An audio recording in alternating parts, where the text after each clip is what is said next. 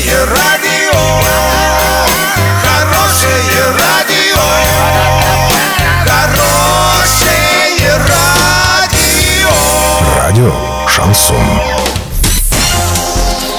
В студии с новостями Екатерина Антоненкова. Здравствуйте. Спонсор выпуска «Строительный бум». Низкие цены всегда. Картина дня за 30 секунд. Уровень реки Урал в Орске за сутки вырос более чем на полметра. В Оренбурге снижается.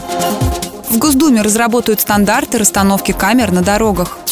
Подробнее обо всем. Подробнее обо всем. Уровень реки Урал в Орске за сутки поднялся более чем на полметра и достиг отметки 243 сантиметра. Однако речи о подтоплении низководного моста на дороге от улицы Набережной в сторону площади Гагарина пока не идет. В Оренбурге уровень реки продолжает снижаться, потеряв за сутки 38 сантиметров.